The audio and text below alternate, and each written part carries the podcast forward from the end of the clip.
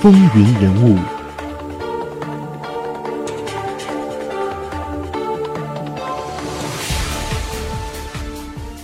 欢迎回到风云人物。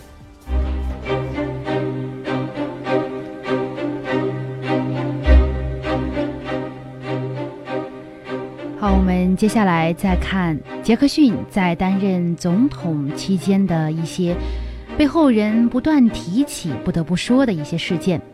首先呢，有一个词叫做分赃制度。杰克逊遭到了指控，在美国政治体系中引入分赃制度，或者呢，也有人称它为恩赐。分赃制度一词啊，是由纽约州联邦参议员威廉·勒尼德·马西所提出的。那引自“敬分赃下的胜利者”这样一句话。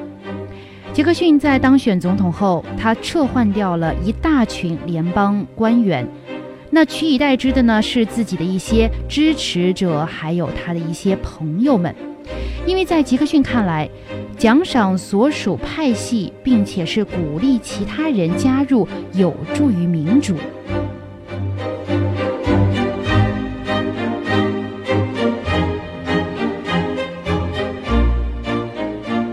另外一件事情呢，就是杰克逊他抵制中央银行。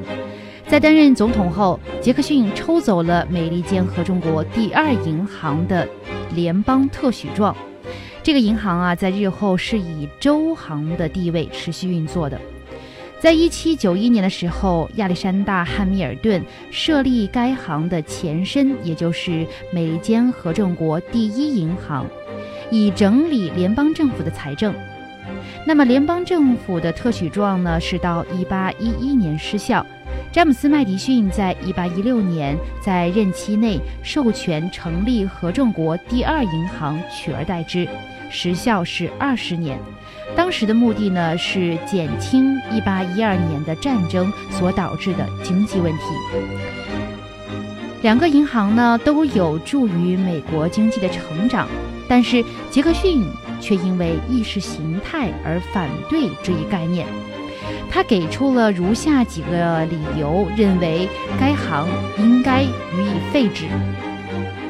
首先呢，杰克逊他认为银行违宪。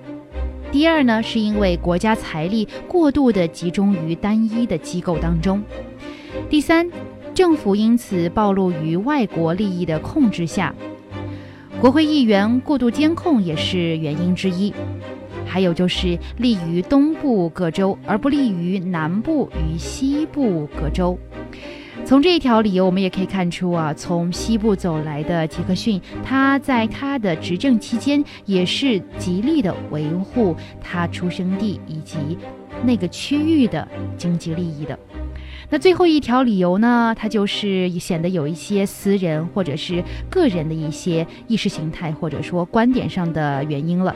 杰克逊呀，非常的讨厌当时这个银行的总裁尼古拉斯·毕多的个性，还有他的政治立场。所以呢，出于以上的这些理由啊，杰克逊就认为合众国第二银行要予以废除。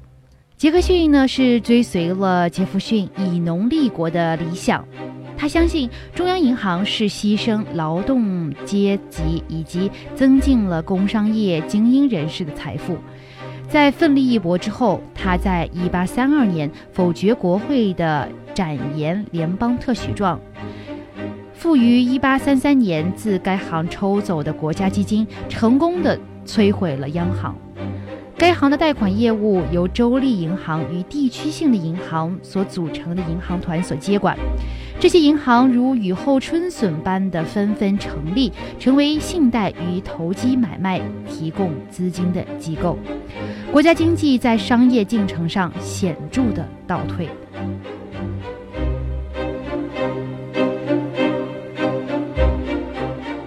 那到了一八三四年的三月二十七号，参议院对杰克逊总统抽走央行资金提出了谴责案。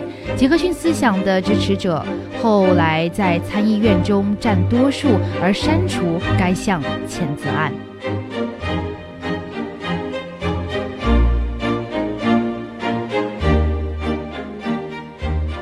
杰克逊在任期内另一件引人注意的危机是1828年到1832年的巨型联邦法规危机，或者呢也被称为分离危机，是因为贸易关税而引起的区域冲突。批评者就说，对自欧洲进口的一般制品课以高关税，使得价格高于来自北方的国产品。迫使南方的大农场主以高价购买，南方的政治人物因而论断高关税牺牲了南方的农业，以补贴北方的工业。那在一八二八年，该项争议是浮出台面。副总统约翰 ·C· 卡尔霍恩当时在南卡罗来纳州说明于抗议中支持家乡无效的主张。也就是州府有权撤销1828年的关税法案，以及广泛的撤销损及各州利益的法条。杰克逊在关税争议上虽然是同情南卡罗来纳州，却也是强烈的支持由具实权的中央政府所领导的联邦。他打算就此与考熊摊牌，两人为此事艰苦的对抗。一八二九年四月十三号的杰弗逊日中，晚餐后的祝酒为最出名的事例。杰克逊首先是举杯，大声地说：“我们的联邦必须保存。”明摆着是挑战当时他的对手考红。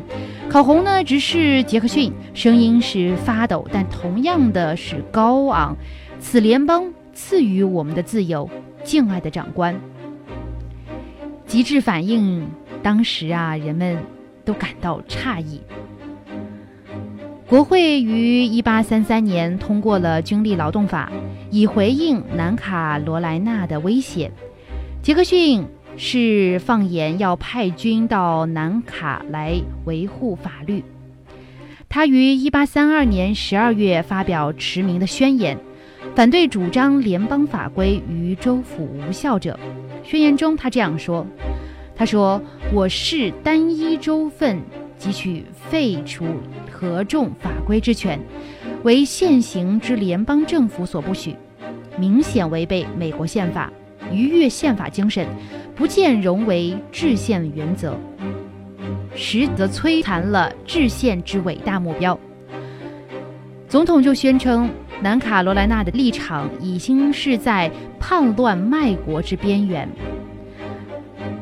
他要求南卡罗来纳州民众重新宣誓效忠其先祖经奋战所建立的联邦。杰克逊同时否定了脱离联邦的权利。他说：“宪法所组织的是政府，而非联盟。”若说各州可随意的脱离联邦，则一同美利坚合众国并非国家。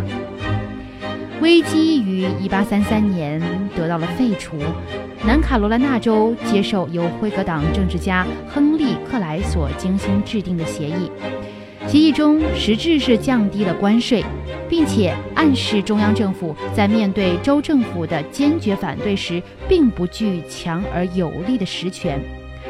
虽说协议本身仅意味着废除关税法，州议会却洋洋自得地画蛇添足，以坚持自身的观点，公开宣布军力动员无效作废。于是，南卡罗来纳州议会既避开了与联邦政府的大规模冲突，又得以重生考红所钟爱的州府有权巨行联邦法规的学说。